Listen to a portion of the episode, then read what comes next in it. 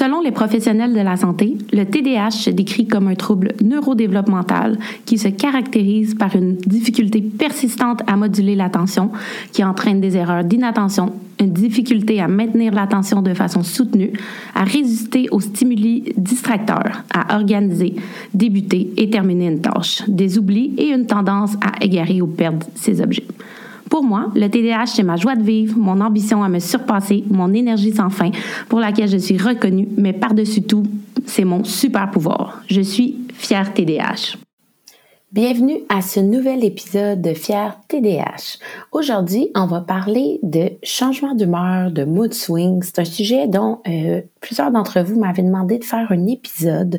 Euh, c'est quelque chose euh, qui m'a souvent trotté dans la tête moi-même avec mon TDH et qui fait encore du cheminement dans ma tête, dans mon quotidien. Puis je pense pas qu'il y a rien de parfait à ce niveau-là. Je pense que j'ai fait des apprentissages, mais malheureusement ou heureusement, peu importe, avec le TDAH, il y a beaucoup de changements d'humeur, puis je pense qu'il faut l'accepter. Mais accepter veut pas dire qu'on peut pas mettre des petits trucs en place euh, pour euh, s'aider dans notre quotidien.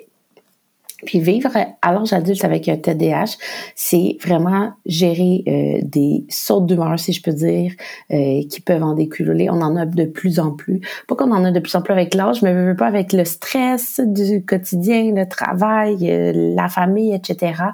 ça peut en faire beaucoup et emmener encore plus un plus grand trop plein d'émotions. puis bien évidemment, s'il y a des moments où on se sent euh, très bien, des moments qu'on se sent très mal. Donc, ça peut être positif quand on est dans un, mood swing plus euh, positif, mais euh, quand on arrive dans un, côté plus négatif, ça peut être quand même difficile. Puis, j'ai décidé de faire cet épisode-là aujourd'hui car on me pose souvent la question, comment tu fais pour gérer tes changements d'humeur? Puis comme je vous disais il y a quelques secondes, je crois pas que je suis parfaite à ce niveau-là. Au contraire, les gens dans mon quotidien vous diraient que c'est loin d'être parfait, mais je pense tout de même que j'ai fait beaucoup euh, d'apprentissage à ce niveau-là. Puis souvenez-vous qu'il n'y a jamais rien de parfait, il n'y a jamais rien qui sera à 100% et c'est correct. Mais on peut s'améliorer. Euh, je pense aussi dans la vie euh, qu'il faut laisser côté la perfection. J'ai déjà fait des épisodes là, sur le perfectionnisme. Vous connaissez euh, mon point de vue sur ça. puis TDAH ou pas, c'est important de se rappeler qu'il n'y a jamais personne de parfait. Aucun humain est parfait et tous doivent continuer à évoluer et s'améliorer. Donc, gardez toujours ça en tête. Par contre, j'ai tout de même eu l'idée de vous partager mes recommandations slash moyens euh, pour aider à contrôler ces mood swings-là, changement d'humeur davantage. Car euh, après tout, en avoir trop ne nuit pas seulement à vos relations, mais à votre quotidien personnel et votre bien-être. Donc, j'ai fait comme un petit top euh, de ce que j'avais remarqué, ce que j'avais pu essayer avec le temps. Évidemment, ça, c'est quelque chose qu'on m'a souvent dit. Euh, puis ça me fait rire de vous le dire parce que je suis loin, comme je dis, d'être experte là-dedans. Et c'est quelque chose que, je dois avouer, je n'aime pas. Je suis pas fan de faire de l'exercice et du sport. Je sais que c'est bon pour la santé, mais je suis pas nécessairement fan. Mais faire de l'exercice aide vraiment beaucoup dans les mood les changements d'humeur. Puis que ce soit que vous préfériez marcher, courir, aller au gym, faire un sport solitaire, un sport d'équipe, euh, le fait de consacrer du temps à une activité physique peut vous aider vraiment à atténuer vos sautes d'humeur. Euh, seulement un petit 20 minutes par jour, ça peut réduire le stress, améliorer votre humeur, puis vous aider à vous sentir plus motivé. Puis on sait qu'en enlevant du stress, en enlevant de la pression, ben ça va vous aider euh, dans votre quotidien. Puis ça, c'est TDAH ou pas, mais euh, c'est quand même, excusez-moi, c'est quand même quelque chose.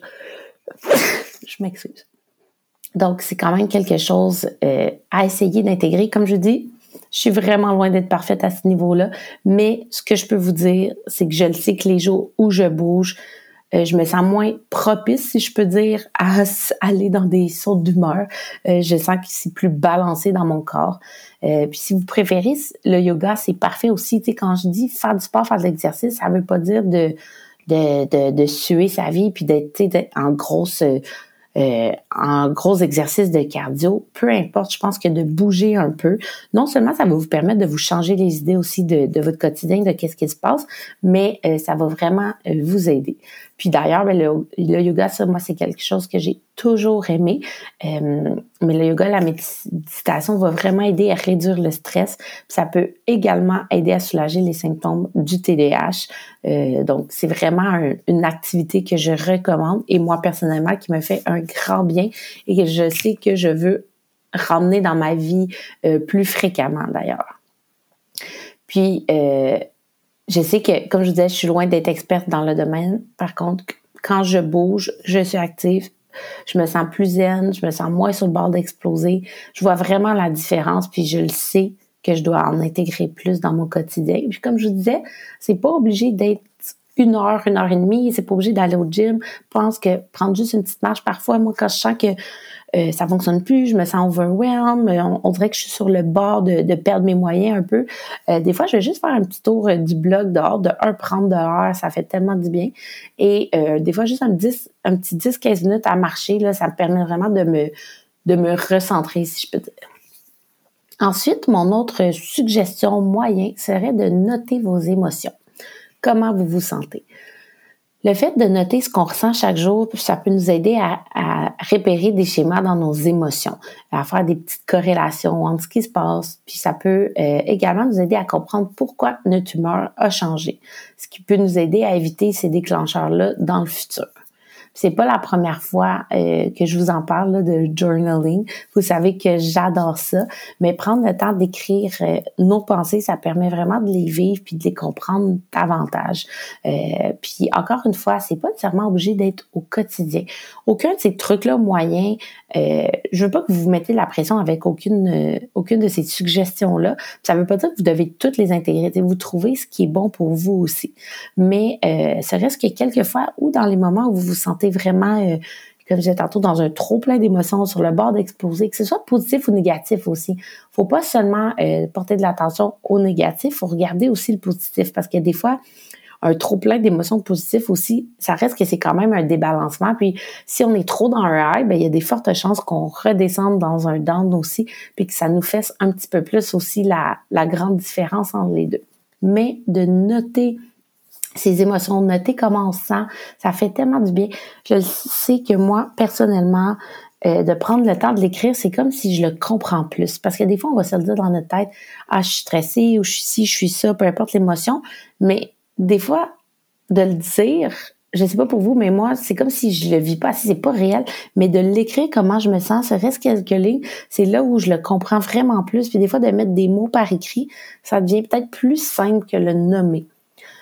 Donc, vous le savez, j'adore le journaling. Je pense que c'est quelque chose qui peut vraiment nous aider à noter les émotions. Puis comme je dis aussi, de faire des corrélations, d'essayer de comprendre est-ce qu'il y a des journées où vous vivez plus certaines émotions que d'autres? Donc, à force de les noter, ça va vous permettre de, probablement faire des liens entre eux. Ensuite, manger des aliments sains. Encore une fois, je vous dis ça et je ne suis pas très parfaite là-dedans. Mais euh, dans le dans les premiers épisodes, je vous avais parlé d'un livre sur l'alimentation TDH. Euh, c'est un livre de qui est fait par une neuropsy et une nutritionniste euh, qui donne des idées de recettes, mais aussi qui parle de plusieurs euh, découvertes, si je peux dire, points où euh, par rapport à l'alimentation et le TDAH. Puis moi, c'est incroyable les découvertes que j'ai faites dans ce livre-là. Euh, puis j'ai surtout compris plusieurs actions que je faisais en lien avec la nourriture. Plusieurs actions que je me disais, ben c'est moi, c'est un trait de personnalité, c'est moi qui est comme ça, puis qui étaient en fait très souvent reliées au TDAH. Par exemple, les TDAH ont une tendance à aller vers le fast-food, tout ce qui est rapide, euh, parce que de penser à faire des recettes, penser à aligner des aliments, de prendre du temps, euh, quand on s'overwhelm, on veut quelque chose de rapide, dans l'impulsivité. Donc, c'est sûr qu'on va se tourner vers des des repas, des collations euh, qui sont plus rapides. Puis souvent, ben, on sait ce qui est rapide n'est pas nécessairement toujours le plus sain. Euh, donc, des petits trucs aussi, c'est prévoir des collations santé à portée de main pour vous, euh, qui vous prendront pas nécessairement euh, beaucoup de temps à faire, donc qui vont vous aider. Puis, euh, quand je vous dis de manger euh, des aliments sains, ça peut aider justement dans les, les débalancements d'hormones, d'émotions. par exemple, il y a les acides gras, les oméga 3 qu'on retrouve beaucoup dans les poissons comme le saumon, le thon. Ça, c'est extrêmement bénéfique pour le cerveau. Puis ça, c'est TDAH ou pas, là, on s'entend puis ça favorise la transmission de la dopamine. Puis on sait que euh, la dopamine avec le TDAH, on a un peu un débalancement à ce niveau-là. Et ainsi la sérotonine. Puis la dopamine et la sérotonine, c'est euh, deux substances chimiques produites par l'organisme qui peuvent contribuer à stimuler l'humeur et la maintenir stable. Donc, d'où le pourquoi les TDAH ont un débalancement à ce niveau-là. Donc, en consommant plus de oméga 3, comme je disais, qui se retrouve beaucoup dans les poissons, il y a même des suppléments, là, si jamais vous aimez pas euh, le, le, goût du poisson. Donc, mais d'en ajouter à votre quotidien, ça va vraiment vous aider. Et moi, c'est facile, je suis une fan de saumon, je pourrais en manger tout le temps.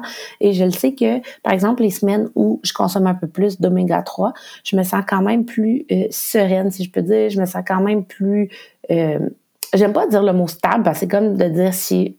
C'est comme de dire qu'on est pas instable quand on est TDAH, mais euh, c'est quand même un petit peu comme ça que je me sens. Puis c'est sûr aussi que c'est pas une formule magique là, c'est pas j'ai mangé du saumon une fois puis je ne suis plus TDAH de on va toujours l'être, mais que je n'ai plus de etc. Mais d'intégrer des petites euh, actions comme ça, de changer des petites routines alimentaires peut vraiment vous aider et je suis convaincue que vous allez voir des différences. Puis certaines personnes qui vivent avec le TDAH aussi ne, consomment pas assez de vitamines B2, B6 et B9. Puis là, ça, je vous dis tout ça, là, je suis pas nutritionniste, je suis pas une professionnelle. C'est des recherches que j'ai fait, c'est dans le livre dont je vous parle, qui est fait par le nutritionniste. Mais si vous vous posez plus de questions, euh, soit vous pouvez aller faire vos propres recherches ou en parler à un nutritionniste aussi. Euh, mais c'est ça, vitamines B2, B6 et B9, ça serait euh, des vitamines qu'on ne consomme pas assez. Euh, puis, euh, bien qu'il ne soit pas certain qu'on ait une carence à cause du TDAH, ça se peut qu'il y ait un lien. Euh, puis, un faible taux de vitamine B6 peut notamment entraîner une dépression et une confusion. Encore une fois, c'est pas en une fois, c'est pas en deux fois, mais je pense que si vous sentez vous sentez soit que ça vous interpelle, mais aussi que peut-être vous sentez plus dans un down, euh, c'est plus difficile. Peut-être que j'ai fait quelques épisodes dernièrement sur la dépression, le burn-out. Si vous sentez que certains signes précurseurs, peut-être de regarder avec votre médecin, avec un nutritionniste, faire des petites recherches, qu'est-ce que vous pourriez euh, ajouter par rapport à ces vitamines-là, ces éléments-là euh, pour voir si ça a un effet. Je pense pas que c'est jour ou la nuit, mais je pense que de l'intégrer euh, au quotidien, puis d'en prendre, fréquemment et de maîtriser un peu les aliments qu'on prend, qu'on consomme, peut aider. À pas oublier aussi que tout ce qui contient trop de sucre, trop de caféine peut vraiment vous rendre anxieux, puis euh, vous rendre plus à et potentiellement créer des sautes d'humeur. Euh, moi, je le sais que la caféine, c'est pas toujours bien reçu dans mon corps. C'est facile euh, pour moi de se sentir très anxieuse avec ça. Donc, je le sais que les journées où il y a des matins, je me lève, puis j'adore le café, là, c'est pas ça, mais il y a des journées où je me, je le sais, vous vous connaissez, d'où le pourquoi de vous poser des questions, de les noter, d'apprendre à comprendre vos émotions, ça va vous aider. Un matin où je me lève et je sens que, euh, soit que je suis un peu plus anxieuse ou que ça va être une journée stressante ou que euh, je sens que je suis peut-être moins, comme je dis, en contrôle de mes émotions. Euh, je vais me tenir loin du café, même si je suis fatiguée. Il y a d'autres moyens de se réveiller, euh, mais parce que je sais que la caféine risque de faire grandir cette anxiété-là, ce stress-là, et peut-être m'emmener dans des dans des émotions des sortes d'humeur que je ne voulais pas vivre cette journée-là et qui ne sont pas nécessaires. Donc, il y a, d'autres façons aussi. Par exemple, le thé, le matcha, personnellement, euh, ça, ça me rend moins anxieuse, donc ça réveille quand même. Donc, il y a d'autres options possibles. Aussi, super important, mais de prendre du temps de repos que ce soit pour un livre, prendre un bain, méditer ou juste aller s'étendre, aller se coucher, ça aide grandement à, recentrer ses émotions, comment on se sent. Pour ma part, dès que je sens que je suis dans, sur le bord de perdre le contrôle de mes émotions, je me sens un peu plus instable, je m'accorde un peu de temps pour moi seule à faire quelque chose qui me calme. Moi, j'adore lire personnellement et prendre des bains, donc c'est souvent mon go-to. Mais comme je vous dis, c'est vraiment de trouver qu'est-ce qui est bon pour vous. Puis il n'y a rien de pire pour un TDAH qui se sent overwhelmed que de rester dans une pièce avec du bruit, des gens qui nous parlent, qui nous posent des questions, de sentir qu'on n'est pas bien. Donc moi, souvent, euh, je prends un petit temps à part, je me dis, OK, prends du temps pour toi, ressens-toi, calme-toi. Euh, comme je vous dis, des fois, d'aller vous étendre, même pas de dormir. Si vous êtes capable de faire des siestes, tant mieux. Des fois, ça l'aide. Personnellement, je suis incapable de faire des siestes. Pas que je ne veux pas, juste mon corps qui ne, qui ne veut pas. Mais des fois, juste d'aller s'étendre sur un divan, sur un lit, fermer les yeux quelques minutes, respirer, ça permet de, de faire un petit reset. Puis n'ayez pas peur de dire aux gens qui vous entourent euh, comment vous sentez? Moi, très souvent, je vais le dire à mon chum, OK, laisse-moi quelques minutes, je suis plus capable de réfléchir, je dois me calmer, euh, je dois prendre un peu de temps pour moi et ça m'aide réellement. Puis aussi, de le dire à la personne avec qui vous êtes, mais ça permet aussi d'éviter des sauts d'humeur, des chicanes, parce que là, vous allez éclater, parce que la personne avec vous ne sera pas nécessairement, elle n'est pas dans votre tête. Donc, de le dire, dire laisse-moi un peu de temps, j'ai besoin de me calmer, je veux pas justement m'énerver, euh, ben ça va aider vraiment beaucoup dans votre relation et pour vous-même, évidemment. Aussi, avoir une routine. J'en ai parlé un nombre incalculable de fois. Euh, ça, c'est vraiment mon opinion personnelle. Je ne sais pas si c'est prouvé ou quoi que ce soit, malgré que je pense que beaucoup de professionnels de la santé pourraient dire que euh, ça l'aide. Mais euh, je crois que les TDAH sont ceux qui ont le caïs le plus sur la routine, mais qui en ont le plus besoin. Donc, mon conseil d'avoir une routine. Je dirais jamais assez à quel point c'est important. Euh, moi, dans le passé, j'ai essayé plein de choses, plein de stratégies. J'en ai souvent parlé dans d'autres épisodes, mais c'est vraiment de me tisser une routine serrée qui euh, m'a aidé, qui m'aide au quotidien. Autant atteindre tous les objectifs que j'ai, mais à rester le plus balancé possible, à suivre aussi comment je me sens, euh, puis d'avoir une routine. Ben, selon moi, encore une fois, ça l'aide euh, à atténuer les symptômes du TDAH, y compris sur d'humeur. Pas parce que ça fait nécessairement un, grand changement. Euh, tu sais, c'est différent des autres, l'alimentation, le repos, etc. Mais la routine permet ben, de se sentir plus en contrôle. Euh, c'est sûr que quand on se sent plus en contrôle de, de notre quotidien, de, de, notre horaire, peu importe, euh, ben, c'est sûr qu'on met un peu plus les chances de notre côté à peut-être moins tomber dans le stress, les émotions intenses. On, on sent qu'on contrôle la journée. Euh, puis dans la routine, ça veut pas dire nécessairement d'avoir un agenda euh, serré et euh, organisé au quart de tour. C'est pas nécessairement ça.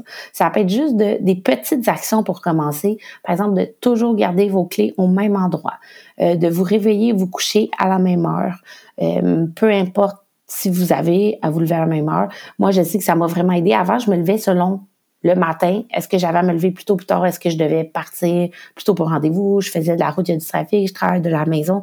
Euh, maintenant, peu importe, je me lève à la même heure, sauf encore une fois sur d'extrêmes euh, situations, si j'ai vraiment pas le choix de me lever vraiment plus tôt pour x, y raison. Mais en général, j'essaie de garder les mêmes heures euh, de réveil, les mêmes heures de dodo. pour ça, ça l'aide vraiment. Moi, j'ai vu la différence pour vrai dans mes humeurs, dans mes émotions.